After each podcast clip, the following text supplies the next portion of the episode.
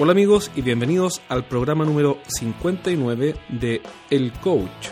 Soy Jorge Zamora y comenzamos un nuevo capítulo.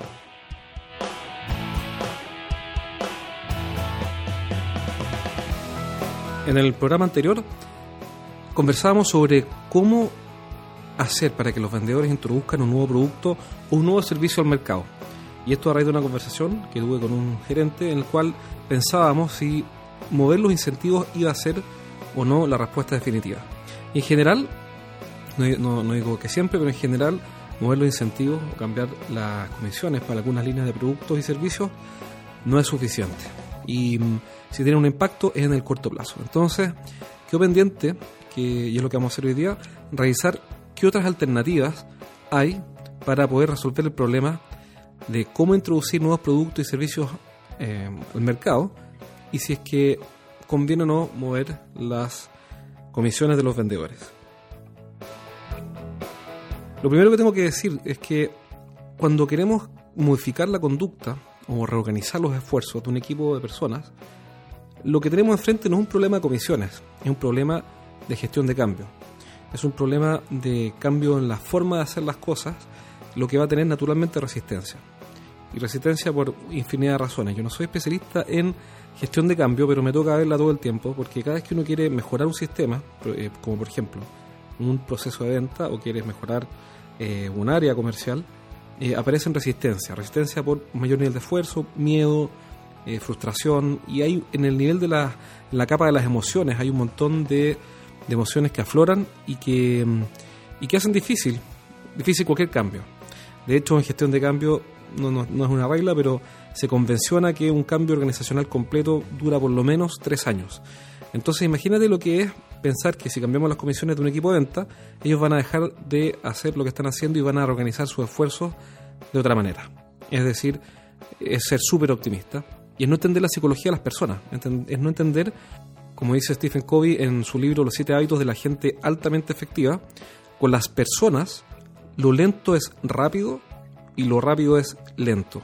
Eso lo escuché en una, una vez que leí el, audiolibro, escuché el, el, audiolibro y nunca más se me olvidó porque lo encontré genial y lo veo todo el tiempo.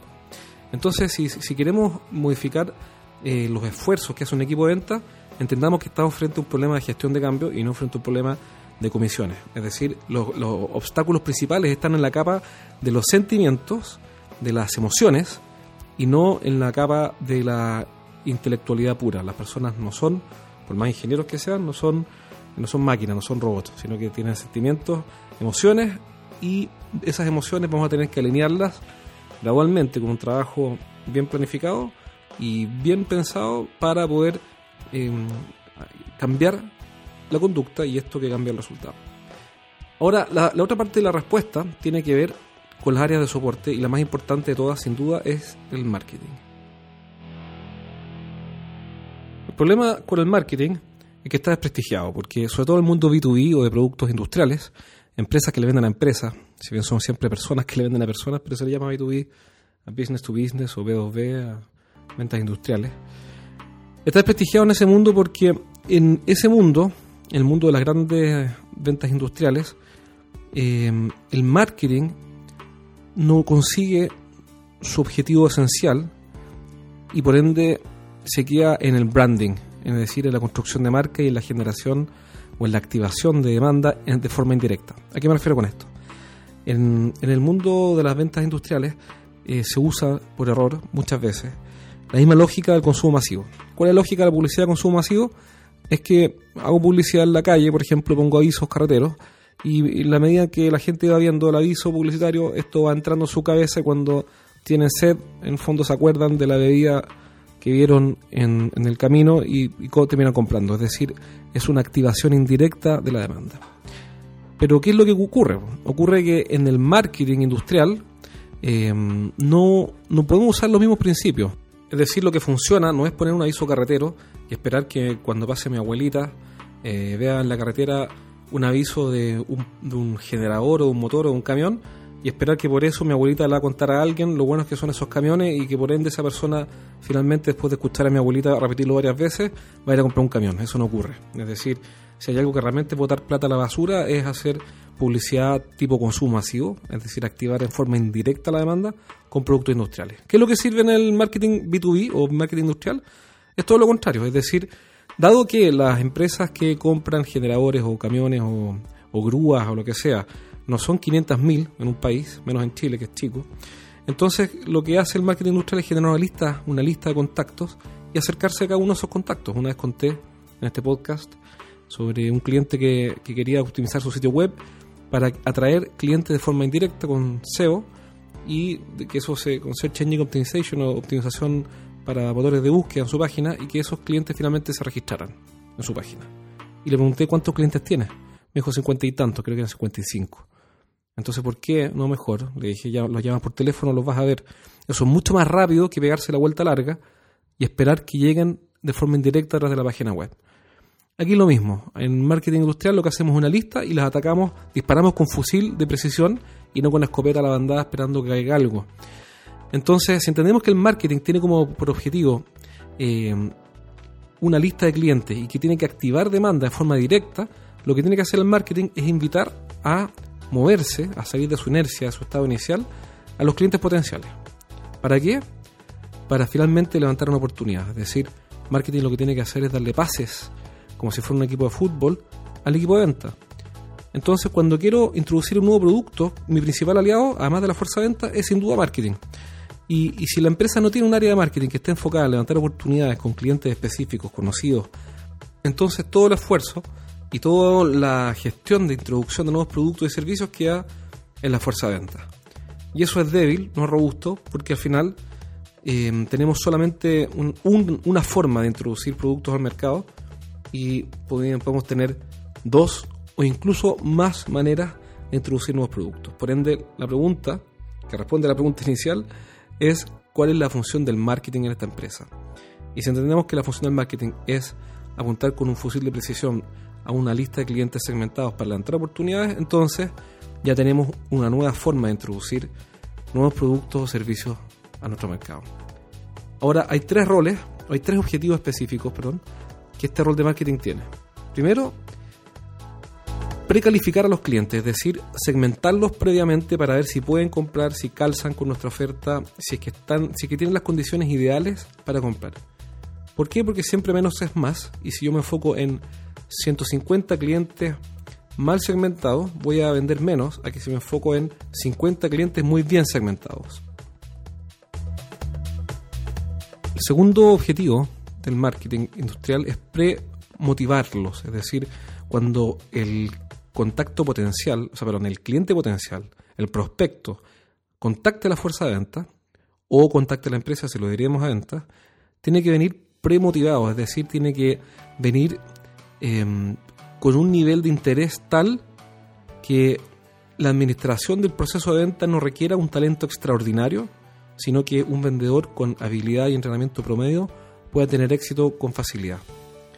Es fácil decirlo, yo sé que es fácil, pero si uno encuentra cuáles son los detonadores o gatilladores o triggers de, de, la respuesta de un segmento de clientes, después de investigarlo, y ahí siempre va a estar la clave en investigar, investigar, investigar y averiguar en profundidad qué es lo que nuestros clientes quieren, y si nosotros lo ofrecemos de forma atractiva, los vamos a motivar de manera tal que cerrar el ciclo o convertir la venta no va a ser una odisea para la fuerza de venta, para los vendedores, sino que va a ser un fluir natural de una persona que viene interesada y, que viene ya calificada, es decir, segmentada, a comprar. Y por último, el tercer objetivo del marketing como canal de introducción de nuevos productos y servicios es que el cliente potencial tiene que venir, venir preeducado. ¿Qué quiere decir eso? El cliente tiene que haber entendido, idealmente, de qué se trata lo que está comprando. Es decir, cuál es el problema que resuelve y por qué nosotros somos la mejor fuente o la más confiable para resolver ese problema. ¿Cómo educar al cliente? Bueno, hay un montón de herramientas. Eh, la clave no está tanto en la herramienta, sino que está en el concepto. En vez de educarlo diciéndole nosotros somos, así con lenguaje corporativo, nosotros somos los líderes de la industria, de los equipos de perforación. Eh, durante más de 40 años hemos sido reconocidos como los líderes. Bueno, todo ese lenguaje corporativo basura no sirve. Entonces, ¿qué es lo que sí sirve?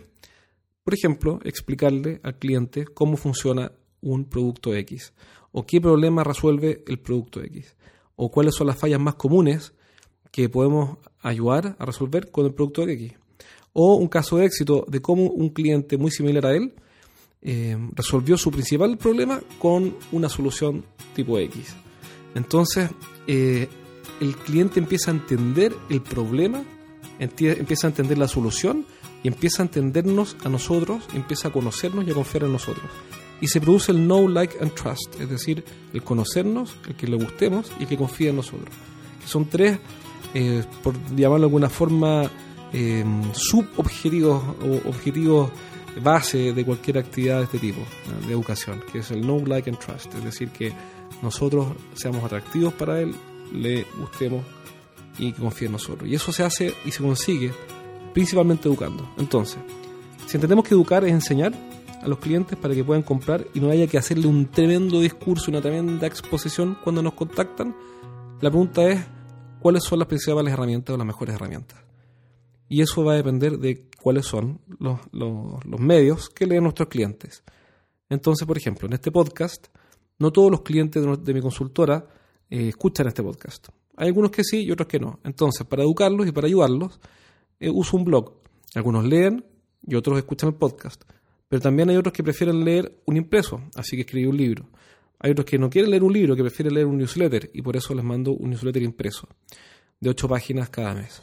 Entonces, otros prefieren escuchar un audio pero en un CD, entonces les mando CDs. Y así eh, uno adapta la herramienta a las preferencias de consumo de información del cliente. ¿Para qué? Para poder educarlo y para que cuando él entienda por qué, por ejemplo, un podcast o un blog puede ser de tremenda ayuda, entonces vamos a estar preparándolo para que eh, nos compre un servicio y a su vez nosotros podemos ayudarlo. De hecho, eso es una gran gracia de los blogs. Lo podemos ayudar a educar ahora a sus propios clientes o clientes finales. Entonces, en resumen, hay que entender que el cambio en la composición de la venta es un problema de gestión de cambio. Y en segundo lugar, eh, hay que entender bien cuáles son los objetivos eh, del marketing, entendiendo que su rol es levantar oportunidades. Eso fue, fue lo que vimos hoy día. Y sus objetivos específicos son activar oportunidades con clientes precalificados, premotivados y preeducados. Y en esto debemos conseguir siempre una conexión emocional con estos, con los clientes, con el know, like and trust, es decir, consiguiendo que nos conozcan, le gustemos y confíen en nosotros. ¿Cuál de estos tres objetivos anteriores de calificar, motivar y educar es más importante? En mi opinión, es educar porque estamos contribuyendo y ayudando y eso genera agradecimiento, confianza y relaciones. Así que em, esas fueron las ideas de hoy día. Espero que te hayan servido. Quizá fue un programa un poco rápido, un poco intenso, con mucho contenido. Puedes escucharlo nuevamente. Y obviamente, eh, si quieres, mándame un correo con cualquier pregunta de negocios y yo voy a estar feliz de respondértelo o en el podcast o por email o en el blog. Y mm, si es de ventas o marketing, mejor todavía.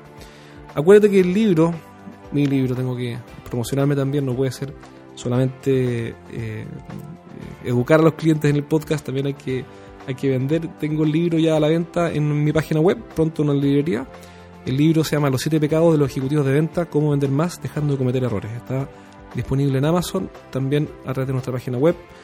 Te espero en el programa número 60 y recuerda entrar a estrategiasdeventa.com, regístrate en el newsletter y vas a recibir cada 10 días aproximadamente un email con información que te dará una, una ventaja desleal sobre tus competidores. Un abrazo, soy Jorge Zamora y nos vemos en un próximo programa.